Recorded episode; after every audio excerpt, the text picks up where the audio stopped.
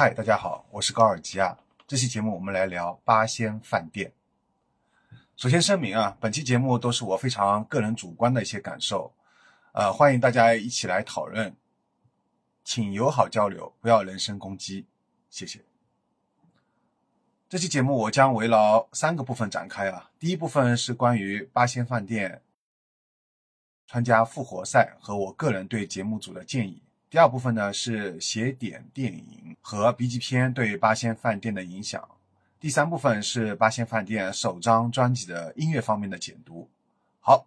我们先从第一部分开始啊，先聊聊关于八仙饭店参加复活赛这一部分。在《乐队的夏天》第三季第三期里的乐队当中，他们是我在节目播出之前就是最看好的乐队啊。注意啊，我说的是第三季第三期，不是第三季。那最终呢？第三期里，我最喜欢的八仙饭店却被大众乐迷投票最低，这一点我倒不意外。但让我觉得有点意外的是，这次八仙饭店的舞台表演和前后采访非常完整的播放了，没有像上期节目《绝对纯洁》和《鬼否》那样被一剪没。一直看到最后呢，我才找到原因啊，原来是因为八仙饭店是唯一一个。全场被乐队友友满票通过，最终复活成功晋级的乐队，所以呢，他们才没有被像绝对纯洁和鬼否那样被一剪没。那从这一点呢，其实可以看出来啊，节目组是非常摇摆不定的，他很纠结。关于节目组有多纠结呢？让我来跟大家详细的分析一下。首先，月下节目组啊是希望让自己的节目要更加多元化一些的，所以呢，这次第三季啊邀请了风格更另类小众的绝对纯洁、鬼否、八仙饭店。其实还有一个遗珠啊，就是裁缝铺。关于裁缝铺这个乐队，我以后也会做专题节目和大家介绍。其次呢，月下是非常有诚意的。我们通过这些乐队的采访，其实可以知道啊，月下节目组事先花了很多时间和精力去调查这些乐队的风格。包括还有乐队的成员喜好啊等等，最终呢，月下节目是凭借自己的诚意来打动了那些原来并不想去月下的那些小众乐队。最后啊，他们还给乐队都做了相当出彩的这种舞台的美术设计啊，包括 VJ、灯光、喷火啊等等。这点我在月下的第三季的第一期节目当中就已经夸奖过节目组在这方面的进步了。但是为什么？最终等到真正剪辑的时候啊，在节目时长方面，它最长的时段留给了大众乐迷投票最高的乐队，而大众乐迷投票最低的乐队呢，一律缩短时长。啊，这个也就是我在上期节目当中提到的孤儿剪辑，或者说就是一剪梅，这岂不是让之前所有的努力都白费了吗？那么究其原因呢，我觉得主要是节目组啊，还是在用传统综艺节目的这个思路在做节目。那对节目组比较来纠结的地方，就是说，如果给这些另类乐队太多的节目时间，会不会导致大众不爱看，影响节目播放量？真的会这样吗？大家现在可以其实，在弹幕当中来投票啊。据我了解呢，只要是愿意来看《月下》这档节目的，多多少少啊，都是愿意来接触这些音乐的啊，不管小不小众，大不大众。对所有愿意来看这个节目的人来说，我们都希望呢，在节目当中听到一些平时接触不到的音乐啊，不然为什么我们还要为了月下来专门买爱奇艺的会员，是吧？我刷刷抖音上面的洗脑音乐啊，或者打开流媒体啊，听听日推就可以了，这些都是免费的，对吧？我很轻松，我何苦要来掏钱来看呢，是吧？我不就是冲着月下这个节目可以看到一些平时看不到的乐队表演吗？那么解决办法有吗？当然有的啊，而且解决办法非常简单，就是把二十七个乐队的初舞台表演的每期节目的时长再延长一个小时就可以了。也就是说，给大众乐迷投票最低的乐队和投票最高的乐队一样的时长，包括舞台表演和前后采访。那么这个关键时刻啊，只需要马东老师一句话就可以拍板了。就像他在第三期当中最后的复活赛里面说了一句，他是这么说的。导演组说录制时间有一些问题，我们导演组时间的问题就克服一下，好吧，好不好？啊，最终马东老师的这一句话得到了全场的好评，打破了导演定下的规则，最终是四个乐队，而不是原定规则三个乐队来一起参加复活赛。那由此可见呢，如果给所有乐队一样的舞台表演和前后舞台的采访时长。不仅不会影响节目的播放量，反而会提升口碑，从而让更多的人接触到小众音乐，真正促进了乐队这种形式的推广普及，让音乐可以更加的多元化，更有利于提高节目的播放量。可以说，给更甚至可以在节目当中更多的来播放这些金主爸爸的广告。我相信呢，这也更加符合月下节目组的初心啊。这就是以上我的个人建议，希望呢有机会能被节目组看到和采纳。在此也衷心祝愿月下能越来越好，希望第三季不是终点。这里再插一句啊，就相信大家之前都看过那个德夏，对吧？德夏最新一期里面，Max 跟啊有他们两个人都最喜欢的就是鬼否和绝对纯洁啊，尤其是他们当他们得知。这个两个乐队都是大众乐迷投票最低的时候，他们那种心痛和那个表情是吧？当时是绝了啊！当时就有很多人截图发在我们的那个群里面，大家都看到了。所以由此可见，包括还有这个大众友友，其实他们的投票是上一期在那个绝对纯绝和那个鬼否都是排名特别靠前的，基本上都在排名前前四里面啊。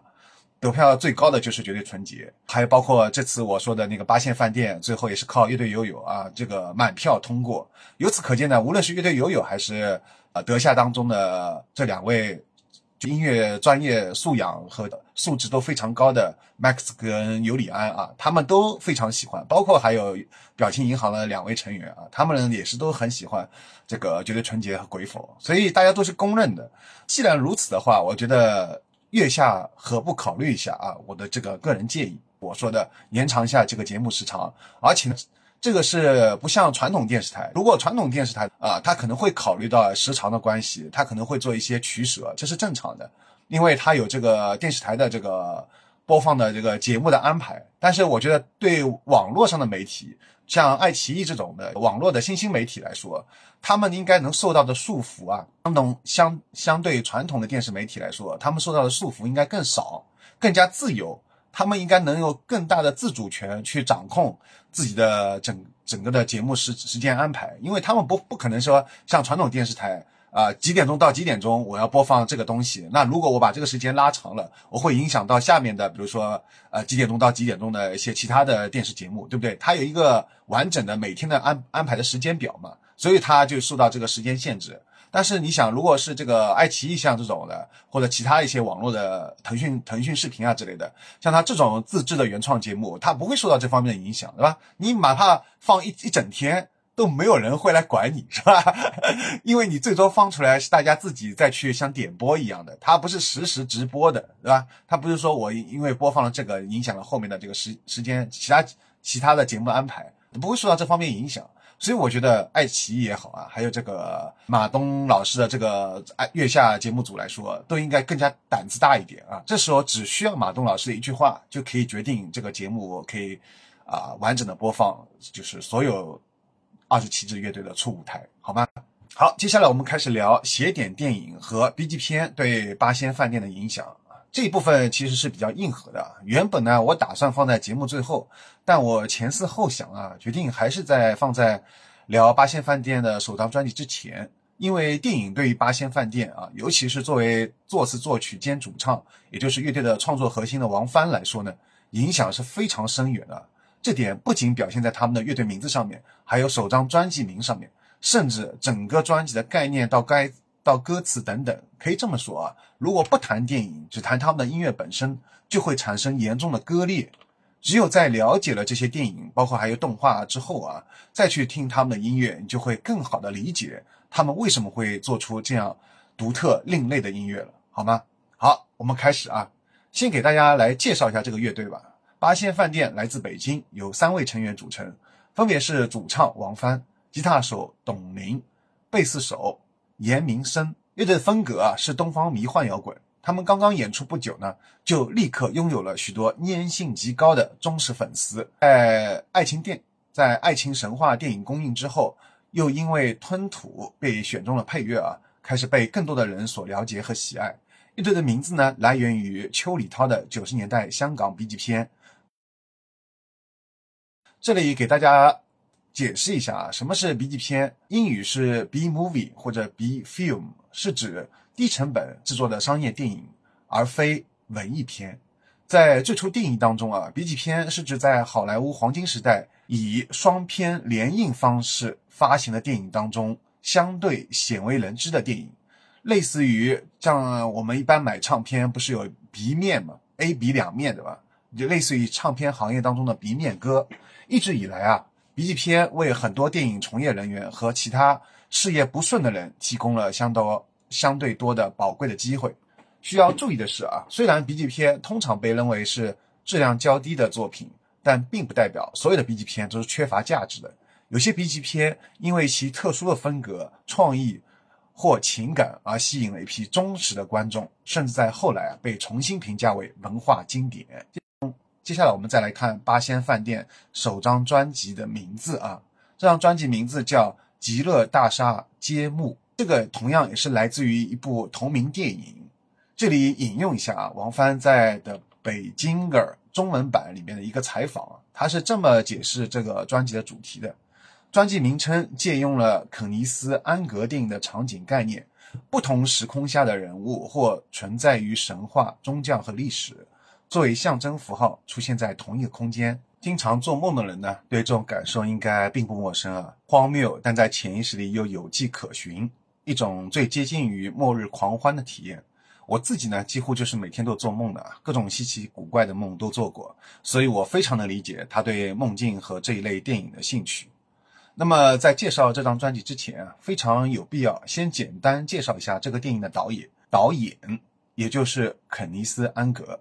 他是一位美国导演、编剧、演员和艺术家，以极其实验性和独特风格的电影作品而闻名。他被认为是实验电影和地下电影的先驱之一。也是美国，也是美国前卫电影运动的重要代表之一。他的作品通常涵盖了神秘主题、超自然、超现实主义、象征主义、宗教象征、摇滚等元素，可以说啊，是几乎囊括了所有我最感兴趣的主题啊。而且这些元素都不是商业电影所喜欢的元素，更多的都是出现在所谓的邪点电影当中。邪点电影 （cut cut films 啊，是指一类在影迷当中产生了独特、热烈追随和热爱的这种电影作品。这些作品呢，通常具有非传统、边缘、反主流、独特、怪异或者令人难以分类的特点。邪点电影啊，也通常是指那些在小圈子当中被支持者喜爱以及推崇膜拜的电影，也可以称之为非主流电影或另类电影。这种电影呢，通常为没有获得大规模的票房成功，或者仅有在小部分的影院发发行放映，很多重要的、很多具有重要意义的邪点电影都是独立制作的，创作人员并没有指望得到大众的赞赏啊，包括像《活死人之夜》《逍遥骑士》《粉红色火烈鸟》《橡皮头》。和懒虫说到这里啊，大家是不是发现了，其实邪点电影和八仙饭店创作音乐的初心是一样的啊？也就是说，创作者本身没有指望得到大众的理解和赞赏，完全呢是忠于自我的表达。这点和月下上面另外几个我也欣赏的乐队是完全一致的啊。包括上期节目提到的绝对纯洁和鬼否也是这样，加上八仙饭店啊，这三个乐队都是我最喜欢的，但也是月下上面大众乐迷投票最低的啊。包括还有一个遗珠裁缝铺，由此可见啊，这种新颖独特的音乐风格也好，电影也好啊，任何一种艺术，任何一种创作艺术形式本身让大众接纳，就是需要时间和过程的。肯尼斯·安格的作品啊，不仅在电影界产生了影响，也影响了音乐、艺术和流行文化。他的电影具有强烈的情感表达和独特的视觉风格，常常通过意象、符号和声音来传达深层的主题和情感。肯尼斯·安格的电影风格让我想到了新浪潮电影和酷儿电影运动的代表导演格雷格·荒木啊，这同样是一位我个人非常喜欢的导演。以后有机会的话，给大家再介绍一下。不得不说，王帆的电影审美真的很独特。他还在采访当中提到两个喜欢的导演，都是风格相对来说非常实验的。一位是加斯帕诺，他导演的遁入虚无，对死后的这个世界的描述的主题，让我印象非常深刻。另外一部《爱恋》，二零一五年的，我也蛮喜欢的，我也蛮喜欢的。王帆喜欢的另外一位导演，则是杜桑·马克维耶夫，是一位塞尔维亚出生的电影导演。他以非传统和颠覆性的电影风格而闻名。他的作品呢，常常被认为是福楼拜、达达。主义和前卫文化的影响，他的电影常常充满了幽默、反叛和反思。他的作品在政治和审美上面都颠覆传统概念，因此受到了赞誉和争议。他在电影界的影响被认为是独特而持久的。好了，说了那么多硬核的关于电影部分的东西啊，我们现在终于可以进入到第三部分，也就是围绕八仙饭店的首张专辑来展开聊一聊了。先让我们来听听官方是怎么说这张专辑的啊？他说是关于荒诞的人间观察和梦的投射啊，以此描绘出邪点东方群像。看到没有？他用到了邪点，所以我跟你们前面说了很多邪点电影，说了王帆自己个人喜欢的两个导演等等。我就是希望大家先去了解一下，我们再来去聊音乐，聊这个八仙饭店自己创作的音乐。可能就会有更深入的了解，对吧？还有王帆还提到了说，像还有八仙饭店官方还提到了像误闯寺庙的游客、小偷与神棍、末日狂欢旁观者、沉默的大多数、妙法朋克少年神以及准备就绪的秘密爱人，你是哪一个呢？或者哪一个都是你呢？好，接下来呢，我就当接下来呢，我就将对专辑当中的每一首歌曲。挨个开始来谈谈我的纯粹的主观感受，欢迎大家弹幕和留言一起来聊聊他们的音乐，好吗？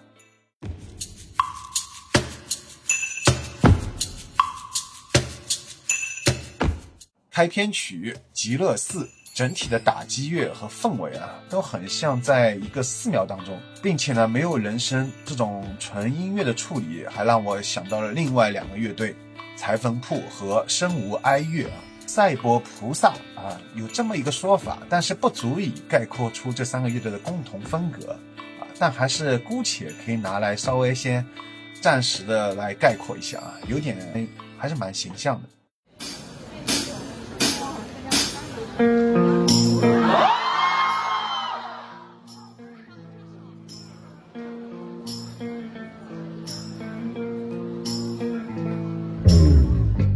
二手吞吐啊，就是这次他们出舞台表演的作品，也是《爱情神话》当中的插曲啊。这里也插一句啊，画的导《爱情神话》的导演邵艺辉，他选择的另外几首配乐也是非常有水准的啊，非常有音乐品味的。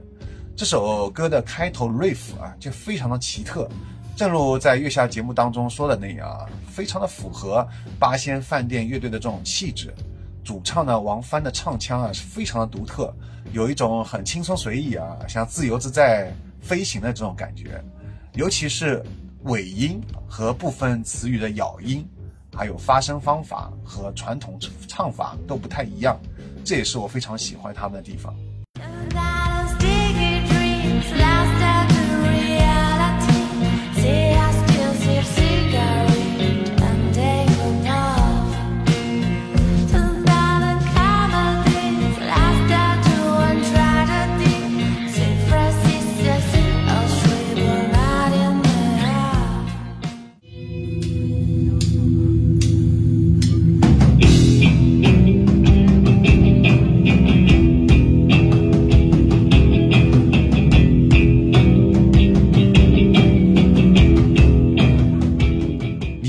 是整张专辑当中我很喜欢的一首啊，他们自己也是表示最喜欢《迷津》。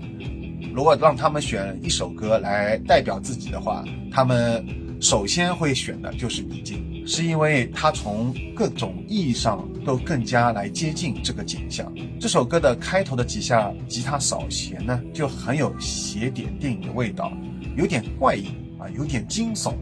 之后它缓慢的节拍呢，的确有点。Trip hop 的这种韵味嘛，这首歌的歌词很有鲜味，充满了梦境的画面感。一上来呢，寥寥几句就把这种画面就描写了出来，像走兽迷途知返，迷途人满为患，荒野抛山，火海沉船啊，这个就仿佛像都来到了地狱一样，是吧？仿佛是各种奇形怪状的异兽啊，在排队，在等待进入炼狱。后面的两句更加出彩啊，有魔食梦二两，梦里住满白象。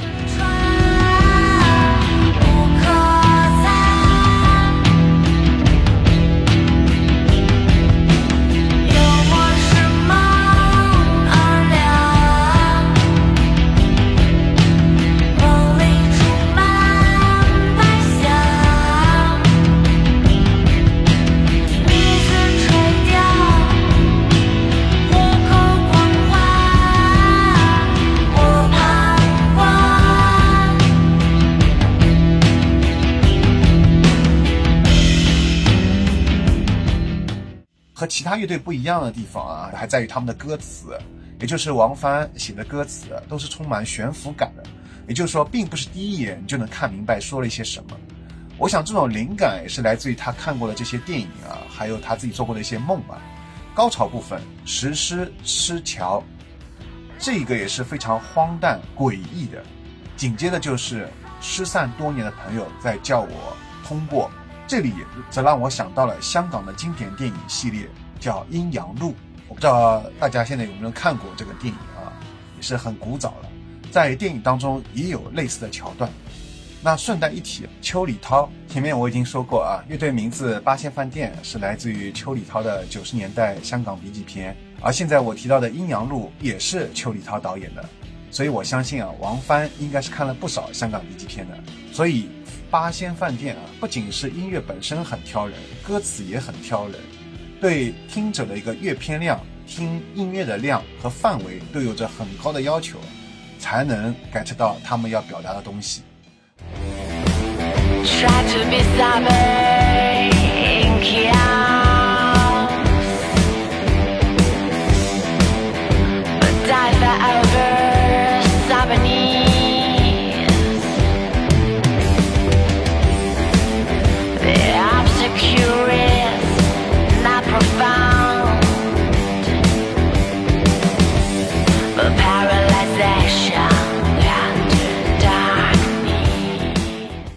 接下来是 Sick Sad World 呕心小世界这首歌的歌名啊，其实是来自于戏中戏，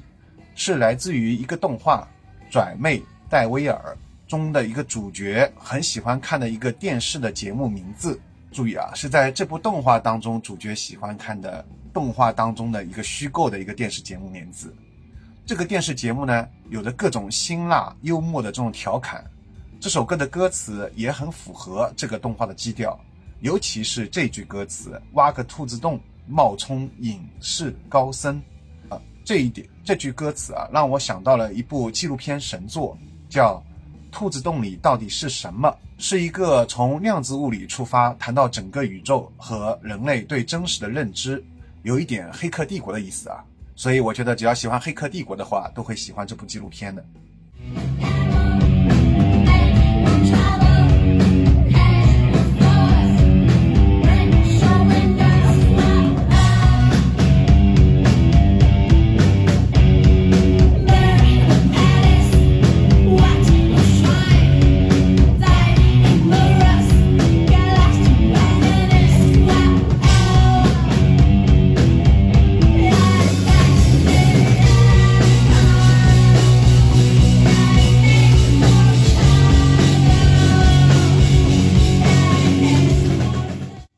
随其后，青少年哪吒。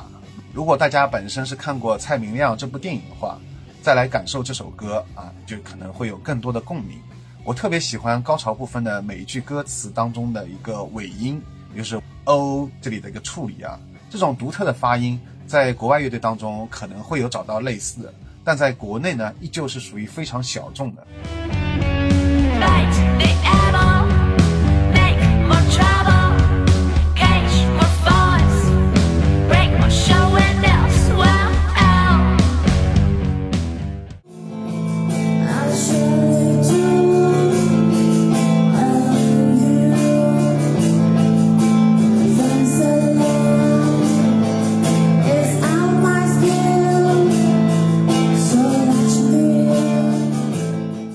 士林啊，这首歌的歌名其实大家如果稍微了解就知道啊，这个凡士林是用来做什么的，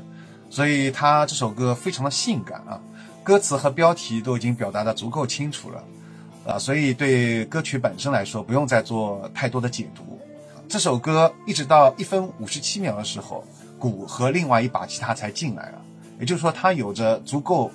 它有着足足将近两分钟的铺垫。而且前面的铺垫虽然只有只有用到一把吉他的轻音和主唱的声音，却已经足够的勾人心魄。这就是一首好歌所具备的一个功力啊，一个魅力。好，最后呢，我们来总结一下啊，八仙饭店是国内非常独特的一个乐队，他们的音乐当中充满了仙气，同时呢又有着邪点电影和 B 级片这种另类独特的东西。他们的音乐啊，充满画面感，又像一场梦境。主唱王帆呢，唱腔独特，歌词也很有韵味。这次他们作为唯一一个和其他乐队都不太一样，风格另类小众，但能从中脱颖而出的乐队来说呢，或许能对当下的华语原创音乐创作啊产生更多积极的影响，让更多的音乐人愿意去尝试更多的多元化、更实验的。纯粹的自我表达，啊，毕竟我们都已经知道，像绝对纯洁、鬼否啊、裁缝铺等等，这些都已经相对来说比较风格另类小众乐队都已经是一轮游了啊。所以接下来我们就很期待余下来的唯一的一个风格比较偏另类的呃八仙饭店啊，可以走得更远。期待这样风格的乐队能越来越多，好吗？好，那我们这期节目就到此结束了，拜拜。欢迎喜欢华语摇滚的朋友。加入优声隧道华语摇滚微信群，加入方式：加我微信 g o r g i a s，邀请加入。